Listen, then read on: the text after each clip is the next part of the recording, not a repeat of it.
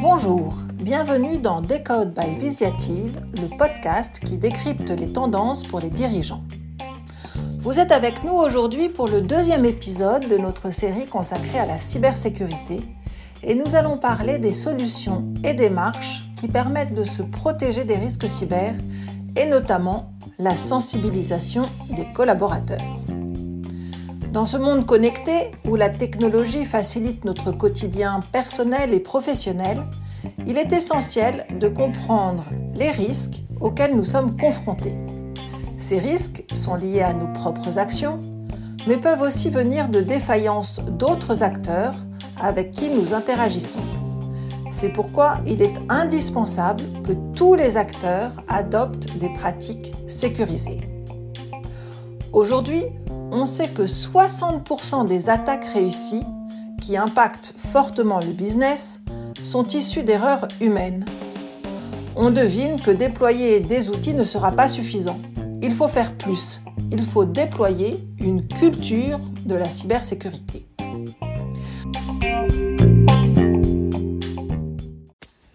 Face à des acteurs malveillants toujours plus performants, les entreprises doivent mettre en place les bonnes mesures par rapport à leur activité.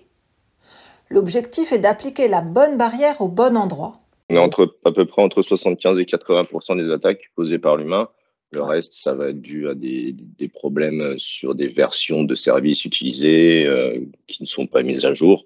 Mais euh, effectivement, 80% des attaques, c'est euh, quelqu'un qui clique sur un lien malveillant comme, comme on aime bien le dire, euh, bah, la robustesse d'une chaîne, c'est son maillon le plus faible. Et en général, le maillon le plus faible, c'est toujours l'humain.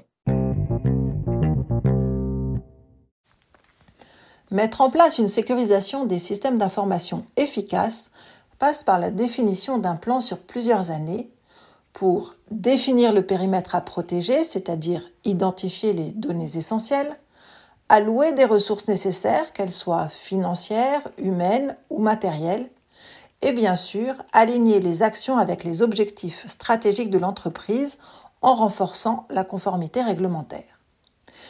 Nos experts ont souhaité faire un focus sur trois axes importants de toute démarche de cybersécurité la sensibilisation des collaborateurs, le pentest et la gouvernance des systèmes d'information. Je passe la parole à Frédéric Gavois pense souvent que l'attaque est externe, donc que c'est quelqu'un qui vient s'introduire euh, malicieusement. Euh, ça existe, hein. mais la, grande majorité des attaques, euh, c'est dû en fait à, à, ce qu'on appelle une, malveillance involontaire hein, de la part d'un utilisateur. Donc c'est quelqu'un qui n'est pas averti, qui n'est pas sensibilisé à la sécurité des systèmes d'information, qui va recevoir un mail euh, avec une charge virale ou avec un lien à cliquer sur lequel il va, il va rentrer ses identifiants ou des choses comme ça. Euh, c'est malheureusement encore euh, le, le vecteur d'attaque principal. De la direction jusqu'au collaborateur, chacun doit se sentir concerné et être informé des menaces et des risques d'actes malveillants involontaires. En effet, trois quarts des attaques cyber commencent par une action humaine. Le dernier quart est majoritairement lié à des versions de logiciels qui n'ont pas été mises à jour. Les chiffres sont têtus. D'après un rapport de Verizon, 94% des logiciels malveillants sont délivrés par email. IBM renforce ce point en affirmant que 85% des violations sont causées par une erreur humaine telle que l'ouverture d'un email frauduleux.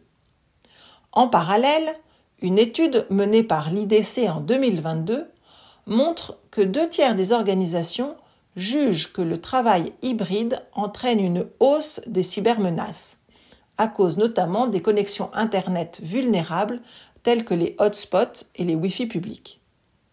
Et pourtant, seuls 43% des entreprises ont plus de la moitié de leurs salariés sensibilisés à la cybersécurité. On nage en plein paradoxe.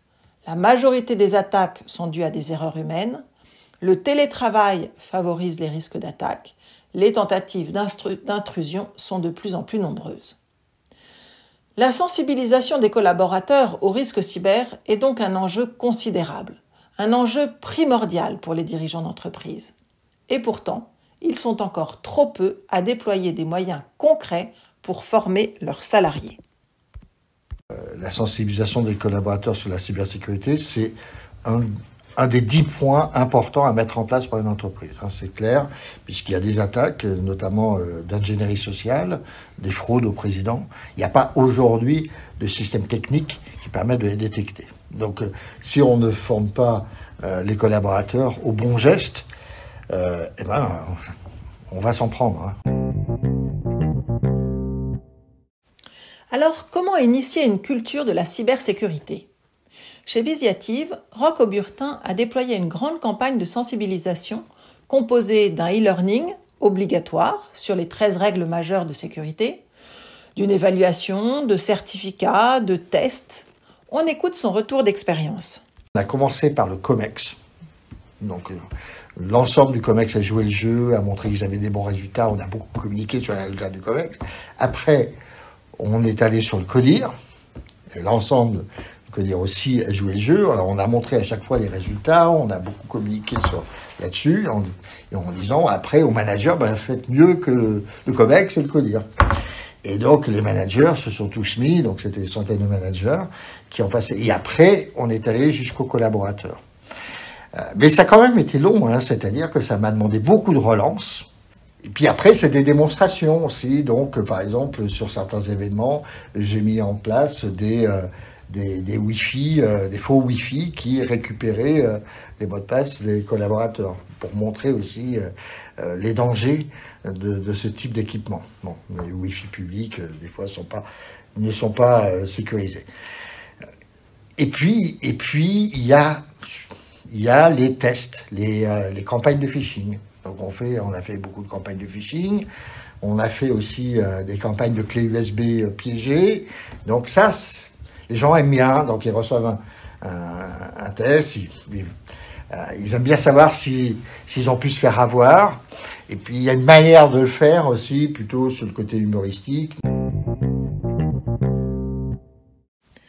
L'objectif n'était pas de pointer du doigt les collaborateurs qui ne sont pas au niveau mais de leur donner les bons réflexes, et notamment d'alerter systématiquement lors d'un incident. Les campagnes de sensibilisation s'effectuent dans la durée. Il faut mettre en place une nouvelle culture que les utilisateurs vivent souvent comme une somme de pratiques contraignantes. Et pourtant, le bénéfice de ces actions améliore nettement la sécurité informatique, comme nous le confirme Fabien Tréant. Il y a énormément de mesures qui sont euh, pas forcément durs à mettre en place, mais qui sont durs à faire accepter par les collaborateurs. Euh, je pense notamment euh, à mettre des mots de passe conformes aux règles dictées par l'ANSI, donc 12 caractères pour les utilisateurs, 16 ou 15 pour les administrateurs.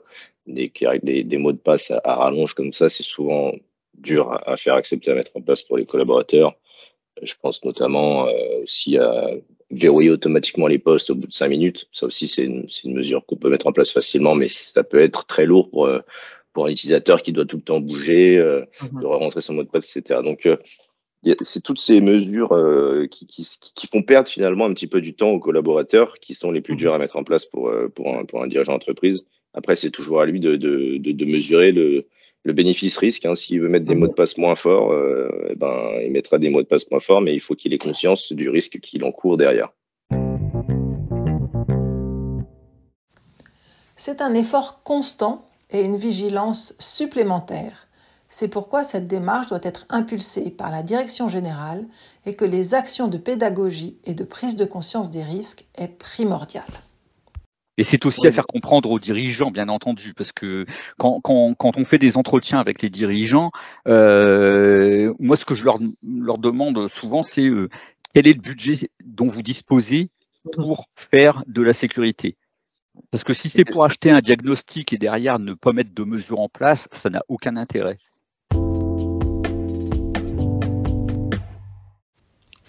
Et maintenant, le pen test. Souvent, c'est suite à la réalisation d'un pen test que le dirigeant découvre la vulnérabilité de son entreprise. La surprise et le choc de voir son mot de passe découvert par les consultants permettent au dirigeant de prendre conscience de l'urgence et l'incitent à mettre en place un plan de remédiation avec multiples actions. Mais qu'est-ce qu'un pen test? Fabien nous explique. C'est le test d'intrusion en interne. Mhm. Où cette fois, en fait, on fait un peu comme un attaquant s'il il avait réussi justement à exploiter euh, des failles sur la surface d'exposition externe. En fait, on est sur leur réseau interne et on essaye euh, bah, d'avoir le, maximum de droits possible euh, dans un temps imparti. En général, on fait ça sur une journée. Euh, on essaye de, sans, en, étant sur le réseau interne sans avoir de droits au début, de finir avec le maximum de droits possible et de voir en fait finalement si bah, un attaquant euh, qui arrive à rentrer sur le réseau interne, il arriverait bah, justement à, à, chiffrer toutes les données, à supprimer les sauvegardes, etc. Euh, pour demander une potentielle rançon bah, à nos clients. Généralement, c'est un déclic parce que euh, ne se rendent pas vraiment compte avant de l'avoir fait que c'est si facile euh, bah, de compromettre tout un réseau interne.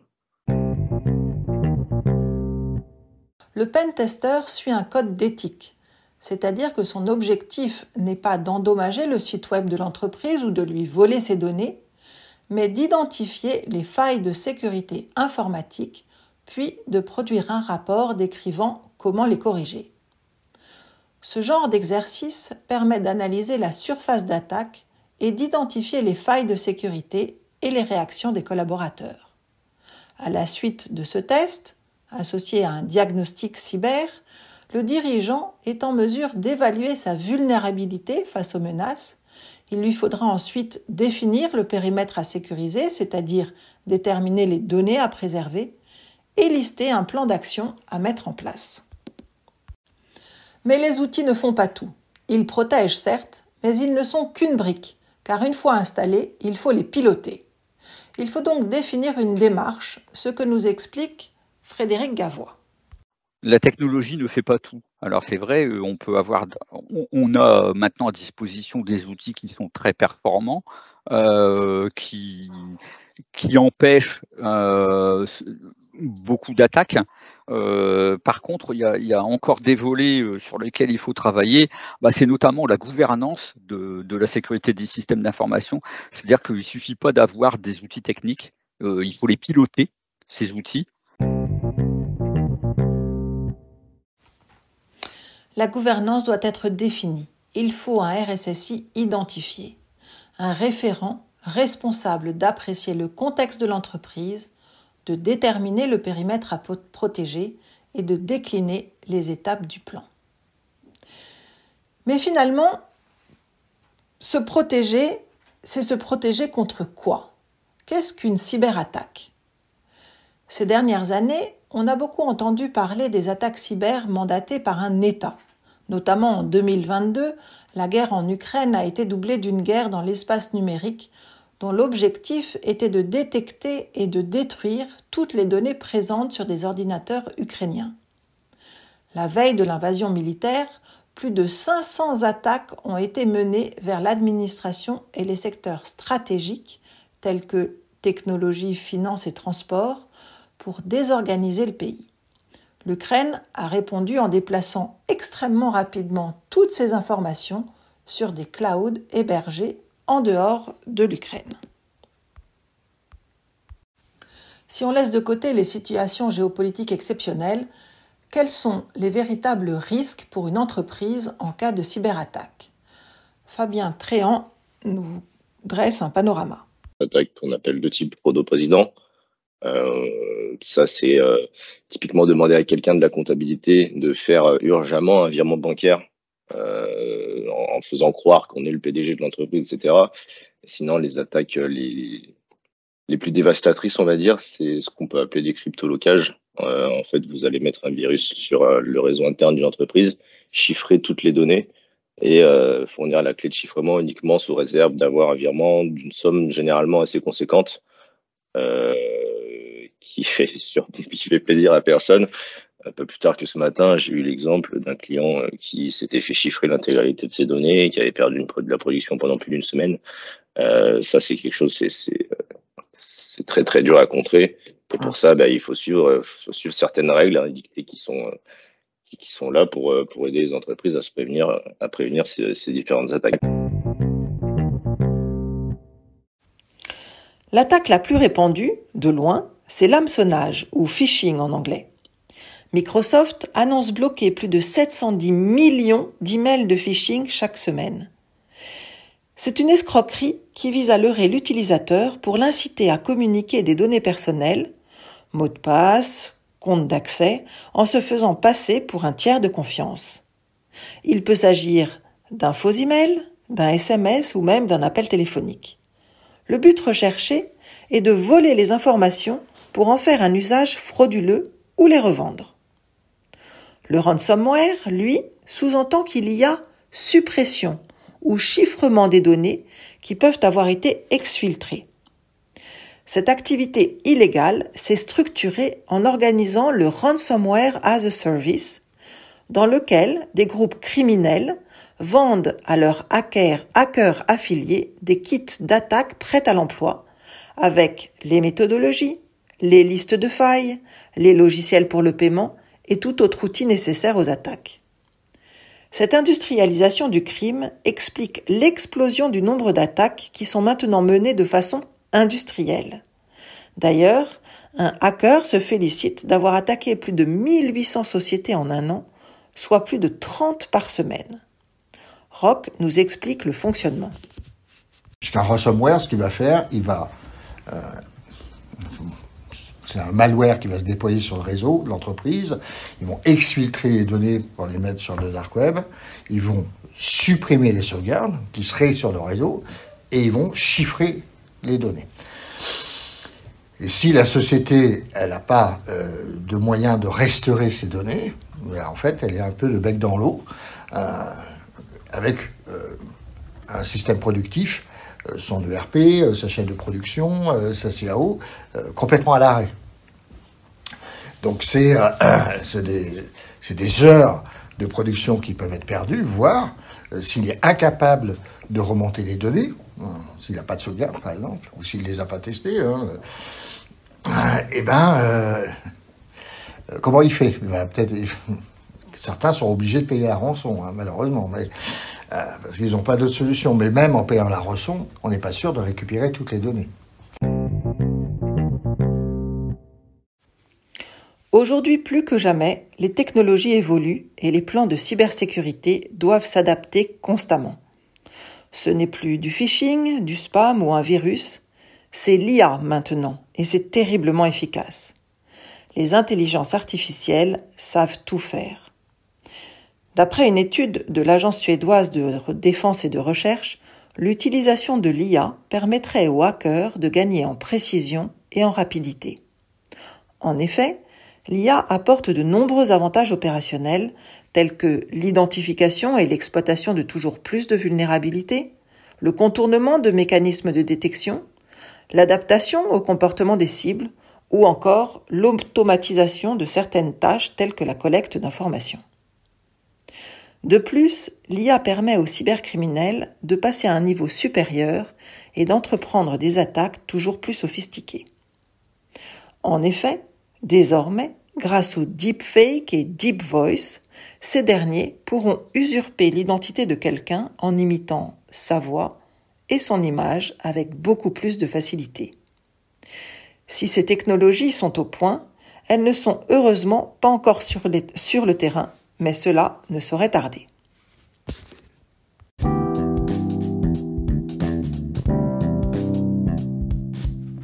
Cybersécurité, tous concernés.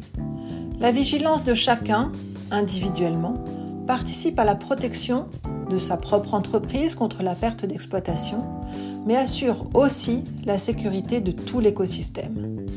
Il faut combiner les outils, les prises de conscience, les plans d'action pour surmonter les attaques toujours plus efficaces par une démarche engagée.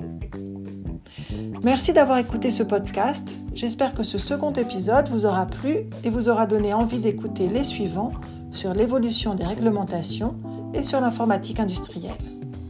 N'hésitez pas à télécharger notre point de vue sur notre site visiative.com. À bientôt!